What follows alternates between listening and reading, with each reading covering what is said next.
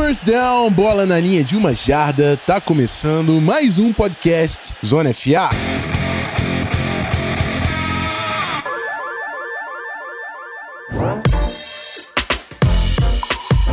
Fala rapaziada, Zona FA 147, estamos chegando na marca de 150, hein? De novo com vocês aqui na posição de host, Rafão Martins, trazendo mais um recap da semana 3 da NFL, né? Na verdade é o primeiro recap da semana 3, mais um recap da NFL. Você entendeu? E foram muitos jogos emocionantes, a gente vai passar por cada um deles aqui no programa de hoje. E para me ajudar nessa missão, tenho comigo Guilherme Beltrão. Tudo certo, amigo? Fala, Rafão. Fala, galera. Cara, tudo mais ou menos, tá? Eu não sou o Pedro Pinto, não quero fazer aqui o papel de Pedro Pinto Pistola, mas eu estou bem chateado com o meu time e a gente vai saber isso mais pra frente. Mas tá tudo certo, sim. Vambora, porque o episódio tem muita coisa. É isso aí. Mas antes da rodada, vamos pros recadinhos do programa.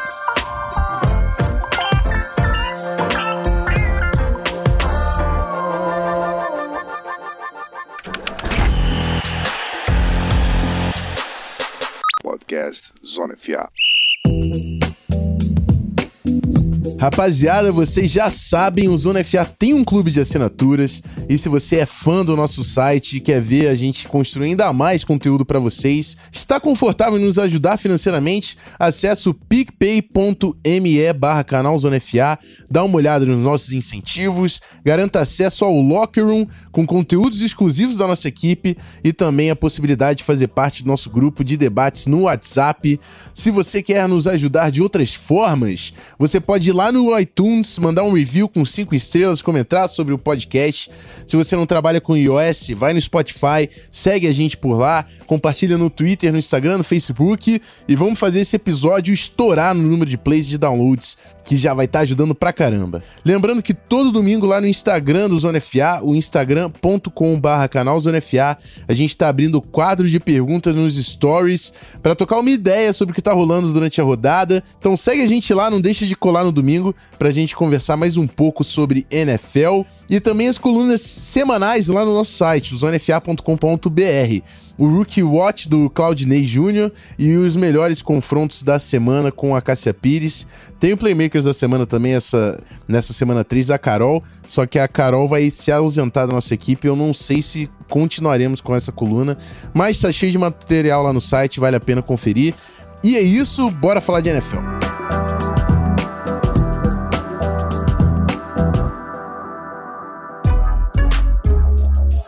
Bom, rapaziada, vocês já sabem como é que funciona o programa. A gente vai passar jogo a jogo pela semana 3 da NFL, revezando aqui entre os analistas do Zona FA. Começando com o Thursday Night Football, é, onde o Jacksonville Jaguars em casa venceu o Tennessee Titans por 20 a 7 com o show do quarterback Gardner Minshew, o novato que entrou no lugar do Nick Foles e está jogando muito bem na sua primeira temporada como profissional. Foi é, crucial nessa vitória e parece um franchise quarterback. É isso, Belt? É, se eu não me engano, ele tem o melhor rating de um quarterback nos seus primeiros três starts na história da NFL. Óbvio que isso não significa muita coisa, mas já é um indício legal. É, e ele jogou muito bem, cara. Ele jogou muito bem no, no Thursday Night. Muito bem também jogou o DJ Chark, que é o wide receiver, que promete fazer uma dupla bem interessante com ele. E foi uma vitória, entre aspas, tranquila do Jaguars. Um jogo, assim, na minha opinião, muito feio. Muitas faltas, a arbitragem até exagerando um pouco. Até o Tom Brady reclamou no Twitter, né, que tava com muita falta, quer parar de ver o jogo. E uma performance horrível do Marcus Mariota, né? A gente vê de um lado o Gardner Minshew emergindo como um possível titular do Jaguars no futuro, como uma próxima, um próximo quarterback aí é, na NFL de destaque. Do outro lado, a gente tá vendo um cara que cansou de nos decepcionar, né? Muito por culpa de vários outros fatores, não só dele, mas acho que na quinta-feira ficou na conta do Marcus Mariota a performance ruim do Titans, ofensivamente também. É, e é isso, vitória do Jaguars merecida, defesa do Jaguars controlou, o Kalai Campbell teve um jogo fantástico, e o Jaguars pode ser que compita por uma vaguinha aí na, na pós-temporada, se o Gardner Minshew continuar nessa pegada aí que ele tá, e a divisão do Colts, quer dizer, a divisão do Jaguars com o Colts, está muito aberta. É isso aí, respeita a bigodeira do Minch, vamos ver até onde vai o quarterback no seu primeiro ano aí na liga profissional. Ah, ainda tem isso, né? O, a questão carisma dele, ele tá já um dos maiores. Sim, sem dúvidas, sem dúvidas. Mas é isso, bora para a rodada de domingo, começando com Bengals e Bills. O Cincinnati Bengals foi até Buffalo e perdeu por 21 a 17 para o Buffalo Bills. E o Buffalo Bills está invicto com um time muito físico e imponente nessa temporada. É, o o Bills conseguiu controlar o time de ataque, a linha ofensiva trabalhando bem. O Josh Allen também é um fator importante nesse jogo terrestre e, e tá sendo um fator, né, para as defesas adversárias prestarem atenção. E na defesa, conseguiu pressionar o, o, o Andy Dalton e forçou quatro turnovers, né? Duas interceptações e dois fumbles dos wide receivers do Bengals. A defesa do Bills agressiva e não deu chance pro Bengals, que mais uma vez Faltou a presença do seu jogo terrestre. Joe Mixon tem que aparecer. É claro, a linha ofensiva também está tendo dificuldade para gerar esse avanço. E fora de casa, contra esse forte time do Bills, não deu para o Bengals garantir a vitória. 21 a 17, jogo apertado, mas são dois times que eu estou prestando bastante atenção nesse ano.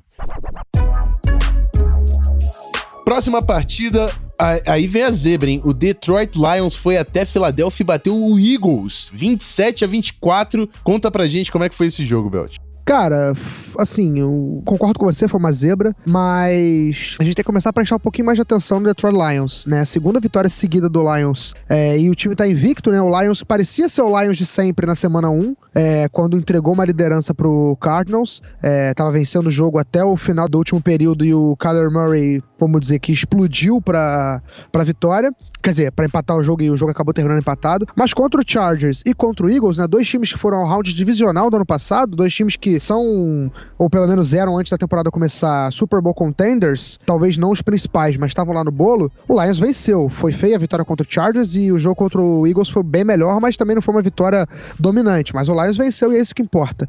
A linha ofensiva do Lions tá muito bem. O Frank Ragnall, que foi calor ano passado, foi colocado para center esse ano e tá jogando muito bem. É, ele teve uns bloqueios chave em cima do Fletcher Cox, que a gente sabe o quão difícil é bloquear o Fletcher Cox.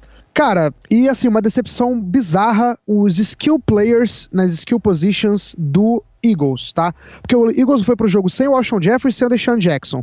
Então era hora dos caras, né? Do J.J. Arcega Whiteside, do próprio Nelson Aguilar aparecerem. E, cara, é, os skill positions que a gente chama do Eagles terminaram o jogo com sete drops, três fumbles, sendo que dois fumbles perdidos e três passes, interferências de passe ofensivas. Então foi uma partida muito ruim do time do Eagles ofensivamente, que acabou culminando numa derrota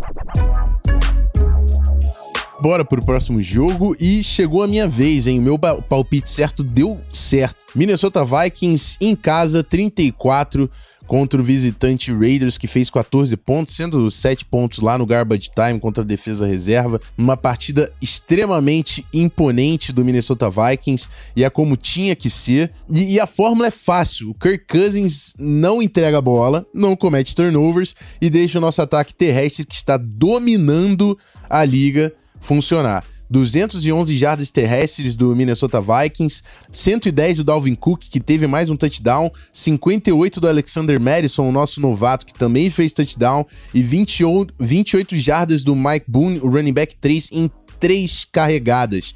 A linha ofensiva tá jogando muito no jogo terrestre. É, o esquema aí do, do Rick Dennison com o Kubi é que ajudou demais esse time nessa outside zone. E o Kirk Cousins aproveitou o seu bootleg, inclusive o touchdown pro Adam Thielen, o primeiro touchdown do jogo de 35 jardas foi no bootleg.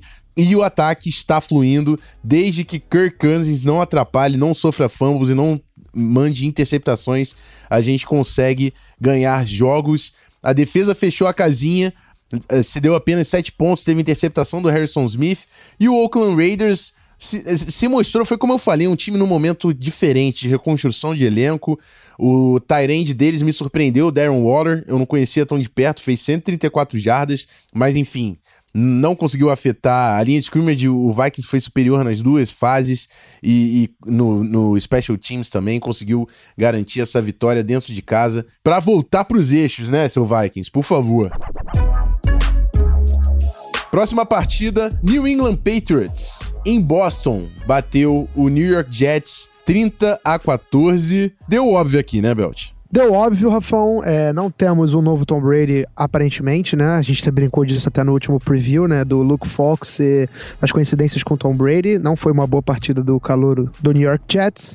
O 14 não foi nenhum ponto do ataque do Jets. É, foi um, uma pick six do Brian Hoyer, até não foi Tom Brady que foi interceptado para touchdown. E um retorno de. É, acho que punt ou um fumble do, do time de especialistas do Patriots. Eu não tô lembrado exatamente, mas não foram pontos que o Jets colocou com seu ataque em campo. Aliás, seu ataque, inclusive, o que, que, a gente, que, que a gente imagina de um time mais fraco, com quarterback reserva, é, enfrentando o Patriots? Que você corra bem com a bola e você coloque seu quarterback em situações confortáveis, né? Principalmente em terceiras descidas, para você continuar em campo. Só que o Jets, em média, no jogo de domingo, teve 11 jardas de terceira descida. Ou seja, a terceira descida média do, do, do Jets era para conseguir 11 jardas. É, e nessas terceiras descidas, o total na, foram 12 terceiras descidas pro Jets no jogo. O total de jardas que o Jets conseguiu foi menos 4. Então você não pode imaginar que não foi uma partida muito boa do ataque, né? Do outro lado, o Patriots mais uma vez dominando, Tom Brady confortável, encontrando seus alvos, corrida, correndo muito bem com a bola, perde, perdem uma peça-chave no jogo corrido, que é o James Devlin, o fullback, foi colocado na injury, no injury reserve com uma lesão, vai desfalcar o Patriots e vai ser uma perda gigante, mas caminha tranquilamente para mais uma playoff berth,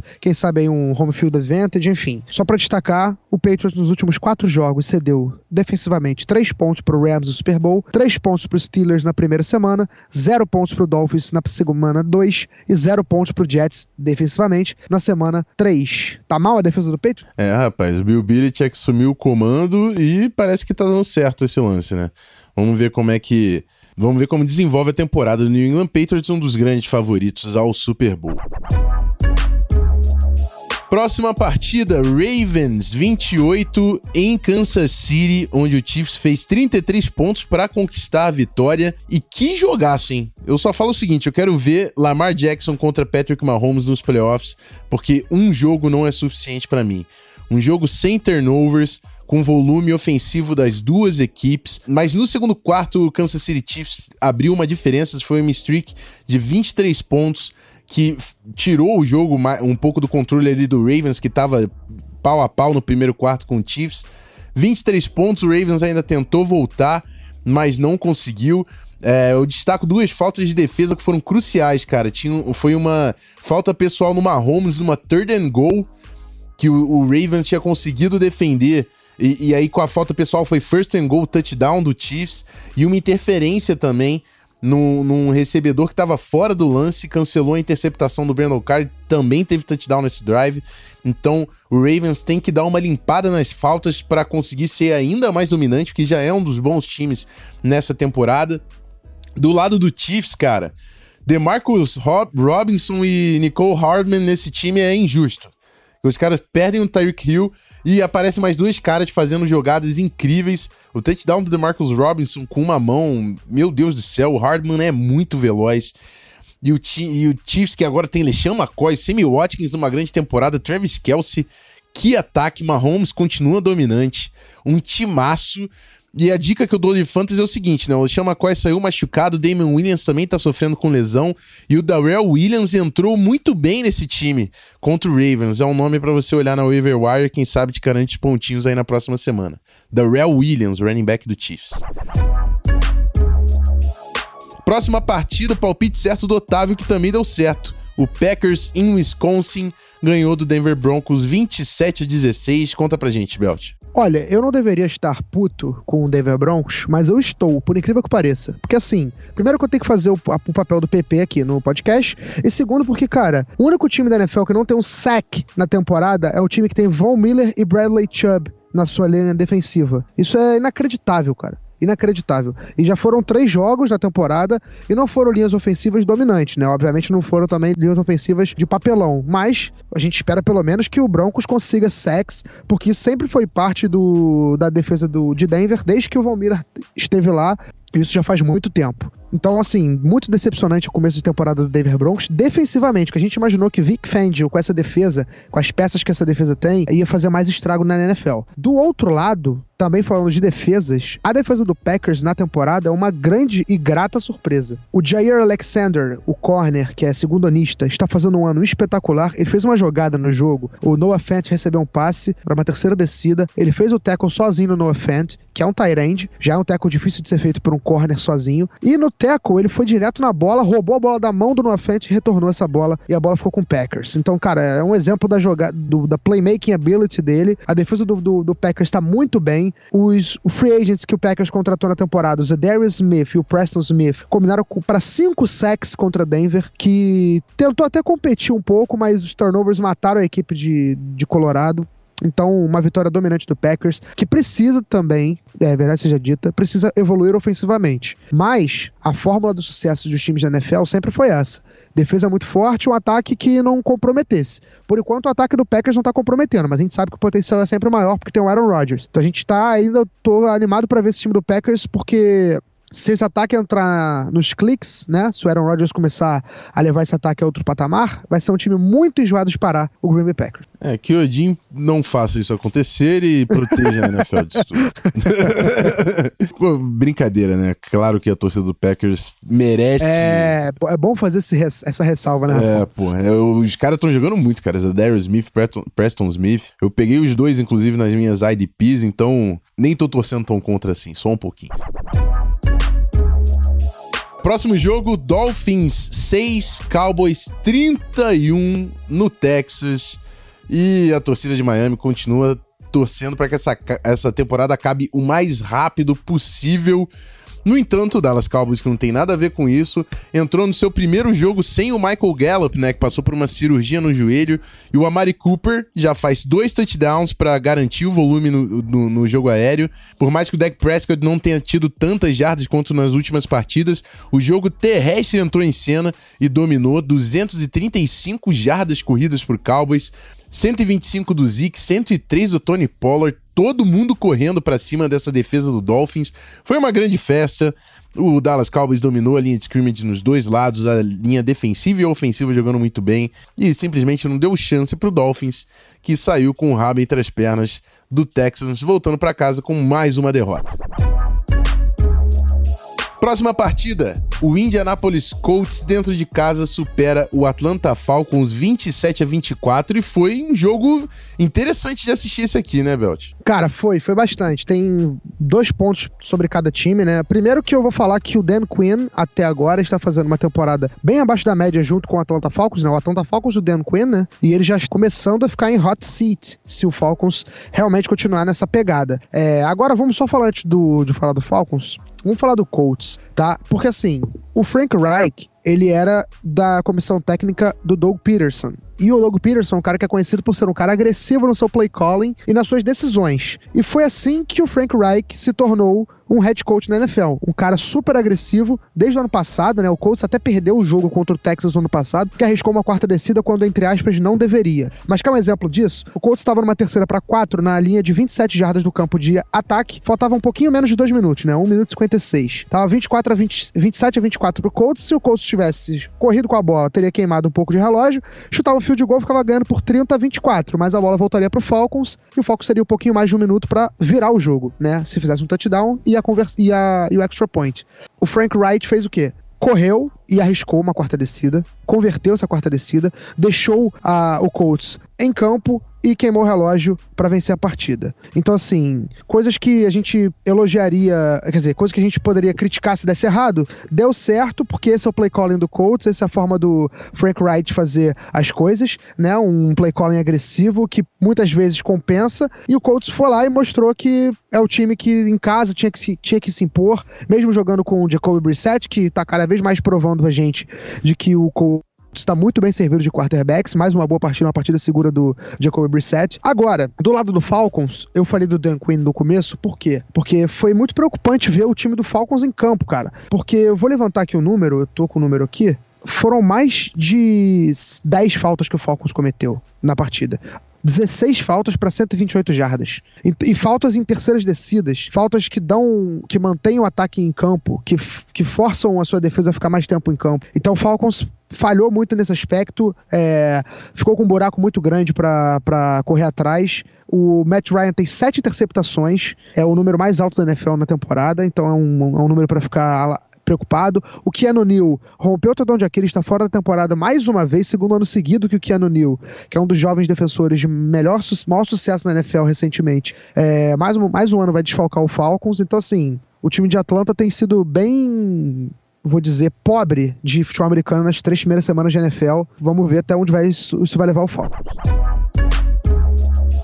É isso aí, próximo jogo é um que a galera também se emocionou. New York Giants e Tampa Bay Buccaneers em Tampa. Cara, ah. eu queria dizer uma coisa. Eu ia botar o Giants como meu lock nessa semana, lembra? Lembro. Que eu falei que eu ia botar e eu não botei. Tudo bem que eu acertei com o Bills, mas putz, grilo, eu ia, eu ia, tu morreu do coração. Eu ia chegar aqui vai chegar aqui com uma moral. Vai falar, porra, beleza, eu perdi com o Charles na semana 2, mas olha o que eu fiz na semana 3. Mas enfim, fica pra Deixa isso pra lá, né? Mas é, cara, é bizarro, né? Porque assim, o, o, o Tampa Bay Buccaneers perdeu esse jogo com um field goal errado de 34 jardas do Matt Gay. Matt Gay errou esse field goal de 34 jardas e errou dois extra points durante a partida. Então, é, se tivesse feito os extra points, o Tampa Bay também tinha ganho. Então, ele, os três chutes foram cruciais para essa derrota do Tampa Bay Buccaneers. Matt Gay que vinha tendo uma temporada decente até aqui. E, e, e deu pena, assim, porque o Buccaneers, o, o, James Winston teve 380 jardas, 3 touchdowns, é, teve uma interceptação, é claro. Mike Evans com uma partidaça, 190 jardas e, e 3 touchdowns. O Ronald Jones com 121 jardas combinadas, 80 terrestres, e 41 recebendo a bola. Shaquille Barrett, 4 sacks, 2 fumbles forçados da, no lado da defesa do Bucks. Então, muita gente jogando bola no Tampa Bay dentro de casa para a torcida. Mas do outro lado apareceu um herói que ninguém sabia que era Daniel Jones. Fez dois touchdowns, é, teve a ajuda do Evan Ingram e do Sterling Shepard, é, cada um com 100 jardas e um touchdown no jogo aéreo. É, foi o principal corredor da, da equipe também, 28 jardas corridas para Daniel Jones e dois touchdowns correndo com a bola.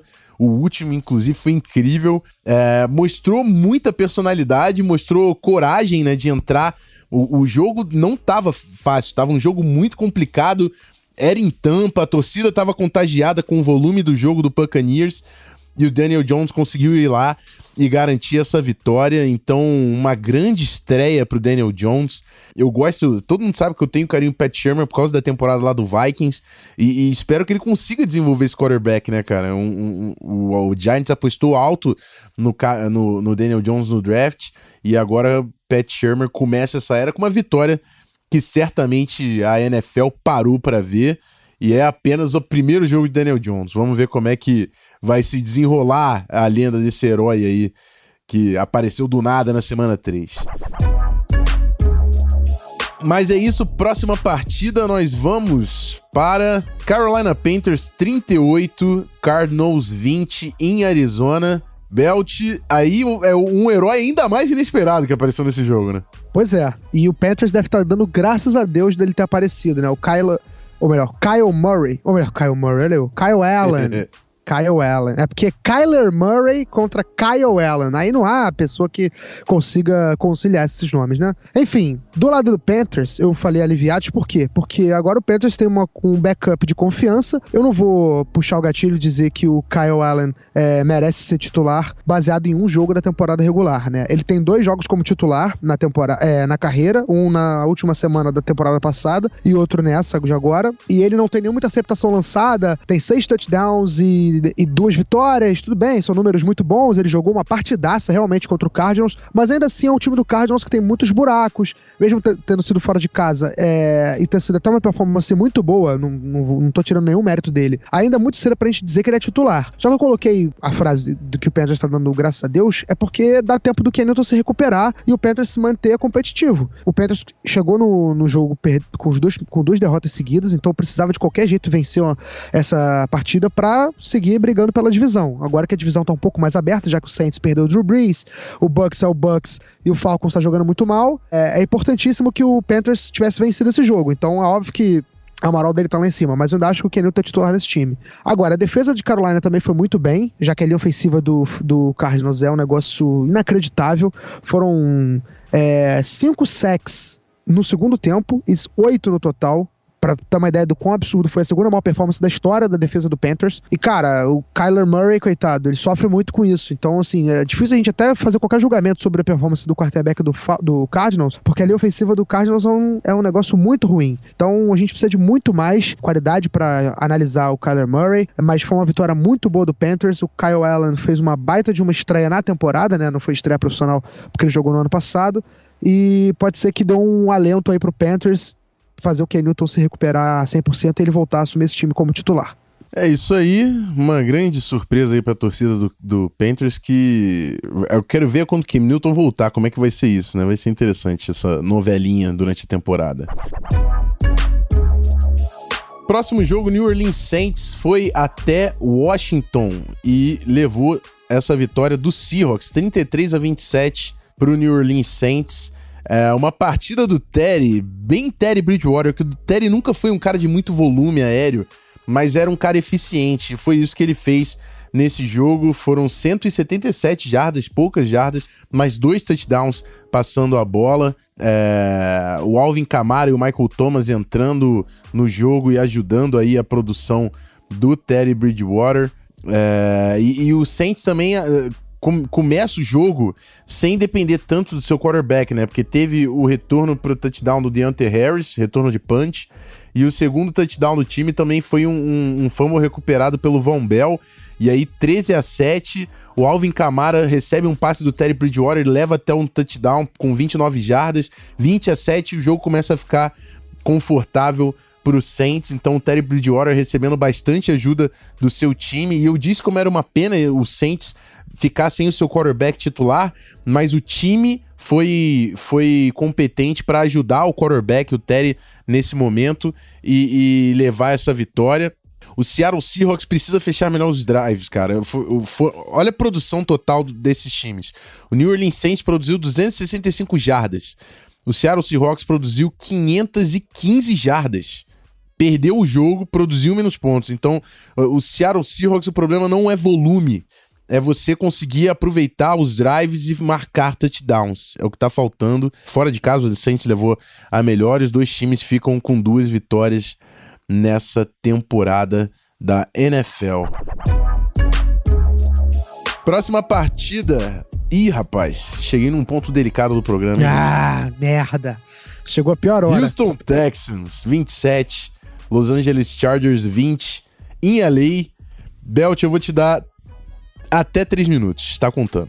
Tá bom. É, cara, eu não aguento mais, a verdade é essa. Porque assim, o Chargers sempre começa os jogos bem e não finaliza os jogos. Então, assim, a gente sabe que a secundária do Chargers está completamente baleada, tá? É, são, sei lá, o Adrian Phillips tá machucado, o Michael Davis tá machucado, Darren James tá machucado, enfim, se eu falar todas as lesões secundárias, fica difícil. E assim, foi uma partida onde o Chargers é, eu acho que o Chargers rasgou o que tava dando certo. Por quê? Gente, eu até vi no Twitter hoje, eu nem tava procurando, porque assim, eu tava evitando ver coisas sobre o Chargers recentemente. Mas, eu tava. Acabou pegando na minha timeline os running backs que mais são difíceis de serem derrubados na NFL. E aí no top 3, eu não lembro quem tava em primeiro tá? Não vou ser injusto de falar alguém que estava errado. Mas eu lembro que o número 2 era o Austin Eckler e o número 3 era o Justin Jackson, que curiosamente são os dois running backs do Chargers. E o Chargers deu combinados a eles 14 corridas no jogo. E eles estavam correndo bem com a bola. E o Chargers corre bem com a bola vence. Quando corre bem com a bola, vence. Então, assim, eu não sei o que o Anthony estava pensando, o, qual foi a ideia que ele teve, mas ele rasgou o game plan e o Chargers sucumbiu no segundo tempo. É, foram cinco sacks que os Philip Rivers sofreu. É, o planejamento da temporada do Chargers, é, antes de tudo, antes da free agency, antes do draft, para a torcida era fortalecer a linha ofensiva e dar melhores peças pro Rivers na linha ofensiva. O Chargers não fez nenhuma mudança na linha ofensiva da temporada passada para essa, acreditando que o Rivers ia, so, ia, soltar muito rápido os passes e que ia compensar, e o resultado foi que o Chargers é, está mais uma semana sendo sacado várias vezes e o Rivers não consegue é, completar seus passes e tem muito problema de pressão. Além disso, faltas, o Chargers teve mais um touchdown negado por falta, o Dan Finney, o left guard, é, cometeu um holding num touchdown do Justin Jackson. O Philip Rivers sofreu outro turnover, um fumble, não um sack, né? Um dos sacks que ele sofreu foi um fumble. É, e cara, é isso, sim. A gente conseguiu mais difícil, a gente conseguiu é, parar o DeAndre Hopkins, mesmo com a secundária baleada. Ele teve 56 jardas no, no segundo período e 11 no primeiro período. É, então foram 70, 67 é, jardas para ele. É um número baixo pro, pro, pro DeAndre Hopkins, né? Um cara da qualidade dele. Mas não foi suficiente, né? O Deshaun Watson fez mágica, não vou ficar só falando mal do Chargers, o Texans teve méritos, obviamente. O Deshaun Watson, o touchdown da vitória do Jaguar, do Texans foi coisa de maluco. Um touchdown maravilhoso. Ele escapou da pressão, encontrou um Tyrande livre, porque a defesa do Chargers toda correu para a direção dele, achando que ele ia correr com a bola, e ele jogou a bola pro Tyrande e o Texans fez o touchdown. É, mas assim, ele teve o jogo mais tranquilo da sua carreira. A gente sabe quantas vezes a gente já falou que o Deshaun Watson tem uma linha ofensiva horrorosa e que protege muito mal ele. E apesar disso, o Chargers com Joey Bolsa e Melvin Ingram é, não conseguiu pressionar o, o Deshaun Watson muito mal no, no, no, nas trincheiras. Se eu não me engano, teve um sack no jogo, um número muito perto disso, número muito baixo. A gente estava achando que o Texans ia sofrer com a nossa linha defensiva, não sofreu, inclusive nenhum time da temporada sofreu até hoje com a nossa linha defensiva. Então são muitos problemas para o Chargers. Porém, como bom idiota e otimista que sou, o Chargers sempre começa devagar, né? Ano passado também começou uma, uma vitória e duas derrotas, e por isso que existe o Phil Samber, ou seja, o Philip Rivers em dezembro explode. Só que assim, não dá para ficar contando com isso sempre, né? Então, uma hora acho que isso vai dar problema. E eu tô bem preocupado por essa temporada que, que tinha muita expectativa nela e agora estão ficando cada vez menores. É isso aí. Cara, eu vou falar só da linha ofensiva do Texans, porque eu acho que essa linha tá evoluindo bastante com a chegada do Larry Tunsil. E, e, todo mundo falou que o Bill O'Brien é maluco, e sim, as trades foram muito doidas, mas estão sendo atletas importantes nesse time. A presença do Larry Tunsil tá fazendo diferença. Vamos ver até onde esse Texans vai conseguir chegar.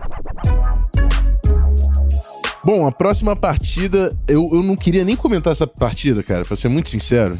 Ô, louco. Pittsburgh Steelers e São Francisco 49ers. 24 pro São Francisco 49ers, 20 pro Pittsburgh Steelers no Levi Stadium, na Califórnia. Mas assim, eu não queria ter ido nesse jogo, cara. É, tudo bem, o Niners tá invicto, 24 a 20, ganhou mais uma, beleza. Mas esse time do Niners tá executando muito mal. São vitórias extremamente discutíveis.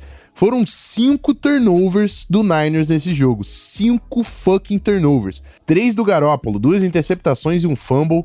A, a sorte do Niners é que a, o ataque dos Steelers ele tá inexistente. Mason Rudolph não teve uma boa estreia. Foram 174 jardas, teve até dois touchdowns e uma interceptação. Mas o, o jogo terrestre dos Steelers esse ano não existe. Não existe. Eu só falo isso, não existe. Foram 43 jardas do, do James Conner. Ô, Rafão, Ô. permita adicionar um pequeno comentário. Daquela ah. lista que eu falei de, quarta, de running backs mais difíceis de serem derrubados, em último estava o James Conner. Ele é o mais fácil de ser derrubado na NFL. É, pra você ver, cara, o jogo do, do o ataque regrediu, saiu do 80 e foi pro 8. E, teve muitas oportunidades, cara. Cinco turnovers do Niners. A defesa, se eu fosse a defesa dos Steelers, eu ia chegar dando pranchada no vestiário. Não é possível que o Steelers não conseguiu converter essas oportunidades, cara. E, e a, além disso, teve dois turnovers do ataque dos Steelers, né? É, produção pífia, 239 jardas totais. Eu não queria falar desse jogo. O Niners ganhou 3-0. Eu não acho que esse time é um dos melhores da NFL. Me, me perdoem, torcedores do Niners. Jimmy D tem que jogar muito melhor. Nessa defesa tá, tá melhor do que a do, do, do ano passado, parece, e pode ser um ponto importante. Mas com esse ataque eu não vejo muito futuro no 49ers. Tomara que. Às vezes tem uns times que são assim, né? Eles só executam melhor nas primeiras semanas e acabam engatando. Quem sabe o Niners seja um desses aí nessa temporada da NFL. Bom, próxima partida nós temos o Sunday Night Football entre Los Angeles Rams e Cleveland Browns. Em Ohio, perdeu mais uma o Browns. 20 a 13 para os Los Angeles Rams, com uma goal line, goal line stand no finalzinho. E o que, que tá acontecendo com esse Browns, Belt? Fala aí pra gente. Pô, queria eu ter a resposta, cara. Mas assim, quem tava falando que o Browns ia ser um time que ia ser só hype por enquanto tá certo, né? Quem tava botando fé no Browns esse ano, por enquanto tá se quebrando a cara. E acho que muita gente tá quebrando a cara. Mas assim, o que tá me deixando mais preocupado com o Browns é o Baker Mayfield, cara. É, a gente sempre falou que uma das principais características do Baker Mayfield era a precisão dos passes, que levava, é, obviamente, a um, uma alta porcentagem de passes completos. Porém, nessa temporada, o Baker Mayfield tem 56,9% de porcentagem de passes completos. Isso é a 31 da NFL, ou seja, o penúltimo. É, e, cara, com ele está sendo pressionado também. É bizarro com a linha ofensiva do Browns está é, errando comunicação e deixando pressão chegar no Baker Mayfield. Isso está criando também. Psicologicamente está afetando ele, né? Porque ele não tem mais a tranquilidade que ele tinha na temporada passada. É, enfim, o Browns tem muitos problemas ofensivamente, cara. Um exemplo disso é, é que o Browns estava perdendo por 17 a 13, faltava 9 minutos para acabar o jogo, uma quarta para 9 e o Browns chamou um draw o Freddy Kitchen chamou um draw, obviamente o Browns ganhou duas jardas e perdeu a bola. Então, assim, essa goal line stand do, do, do Rams foram três passes incompletos e uma interceptação. Foi um, sério, eu acho que a gente pode muito. Esse ataque tem muito mais alternativas do que do que tá apresentando. A defesa do Brown jogou muito bem, tá? Conseguiu segurar o ataque do, do Rams. E a gente sabe o quão difícil é fazer isso. Mas, assim, um ataque do Browns precisa acompanhar e pegar o ritmo, cara. Tá, a temporada tá passando, já estamos na semana 3, indo pra semana 4, né? Já, na, na real, já estamos na semana 4, né? E o Browns precisa pegar o ritmo para não ser um Browns que a gente tá acostumado a ver. A gente quer ver um Browns novo, com uma, uma forma de jogar nova e com uma cultura de vencer nova. Não tá sendo assim. E que o Baker Mayfield volte a jogar bem como ele tava jogando, né? A gente tava achando que ia ter sophomore slump pro Patrick Mahomes. Quem tá tendo sophomore slump é o Baker Mayfield. E é mais um time que tá aprendendo a lição do resultado ao você ignorar completamente o grupo de linha ofensiva. E fica aí mais um exemplo para vocês, para a NFL inteiro, Cleveland Browns. Tem OBJ, tem Jarvis Landry, tem Karen Hunt, não tá jogando ainda, beleza? Mas tem Nick Chubb, enfim, os caras não protegem, não conseguem achar espaço para correr e vai dar nisso. Vamos ver até onde vai esse Brown. A gente tinha comentado, né, Belt, durante a off-season, como seria ver esse Browns frustrado no primeiro momento, né? Como ia responder esse time é, cheio de egos, né? Vamos ver agora é, mais um episódio aí para essa temporada, pra gente acompanhar. Bom, último jogo dessa rodada, o Monday Night Football, onde o Chicago Bears venceu o Washington Redskins em Washington 35 a 15 e cara, Case Keenum com uma partida péssima. É, a defesa do Bears forçou cinco turnovers nessa partida. O Redskins ainda tentou ameaçar um retorno, mas era tarde demais, cara. Foram, foram é, três passes para touchdown também do Mitch Trubisky o Taylor Gabriel recebendo os três wide receiver que fez parte daquela campanha lá do Super Bowl do Falcons. Teve uma noite iluminada, não tinha aparecido tanto durante a, temporada, mas foi importantíssimo nesse jogo. E, e, mas o ataque terrestre do Bears ainda não apareceu e era importantíssimo no ano passado. Eu não sei até onde uma vitória contra esse Redskins fragilizado é, representa tanto para esse time que estava mostrando muita dificuldade até aqui na temporada. Tem um jogão na semana que vem, vai aparecer no preview. É Bears e Vikings em Chicago. Eu já estou empolgado. Mas é isso. Bears garante mais uma vitória nessa temporada, sua segunda vitória. E a NFC North é um dos times com mais vitória, uma das divisões com mais vitória, né? Nessa temporada 2019. Vamos, vamos acompanhar. E é isso. Fechamos. Vamos para aquele encerramento para passar a régua no programa.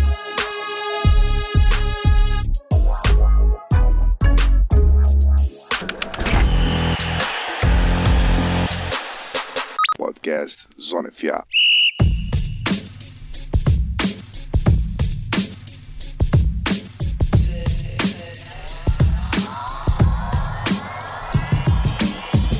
É isso, amigos. Eu queria agradecer todo mundo que ficou com o fone de ouvido até o final, acompanhando aqui o nosso recap, fazer o lembrete para todo mundo entrar lá no site zonefa.com.br, acompanhar as nossas colunas semanais e também ficar ligado nos podcasts que estão saindo nessa semana. Agradecer também ao Guilherme, Guilherme Beltrão, meu amigo, meu amigo e companheiro, por estar aqui comigo. Oi. pra quem não sabe, gente, o Rafão colocou na pauta em espanhol a minha apresentação no podcast de hoje. Uma pena ele não ter falado em espanhol, mas eu teve uma palhinha agora no final. Tamo junto, amigo. Sempre um prazer. Galera que ficou até aqui com a gente, muito obrigado mais uma vez pela sua audiência. Até a próxima e tamo junto. É isso aí. Guillermo Beltrón, el guapo. É, guapo não. Não é pra tanto. Eu agradeço, mas não é pra tanto. Tá certo, é isso, amigo. Sempre um prazer estar na sua companhia, um prazer estar na companhia de vocês também, nossos ouvintes, nossos assinantes também, que estão sempre dando a força aí pra gente. E é isso. Voltamos com um preview. Eu acredito que eu não faço parte da semana, mas tem um preview aí no nosso feed. Semana que vem estamos de volta. É, lembra de colar lá no Instagram, em instagram.com.br canalzonefa. Domingo a gente tá trocando aquela ideia nos stories. Cola junto com a gente para acompanhar a rodada da NFL. É isso. Aquele abraço. Fui.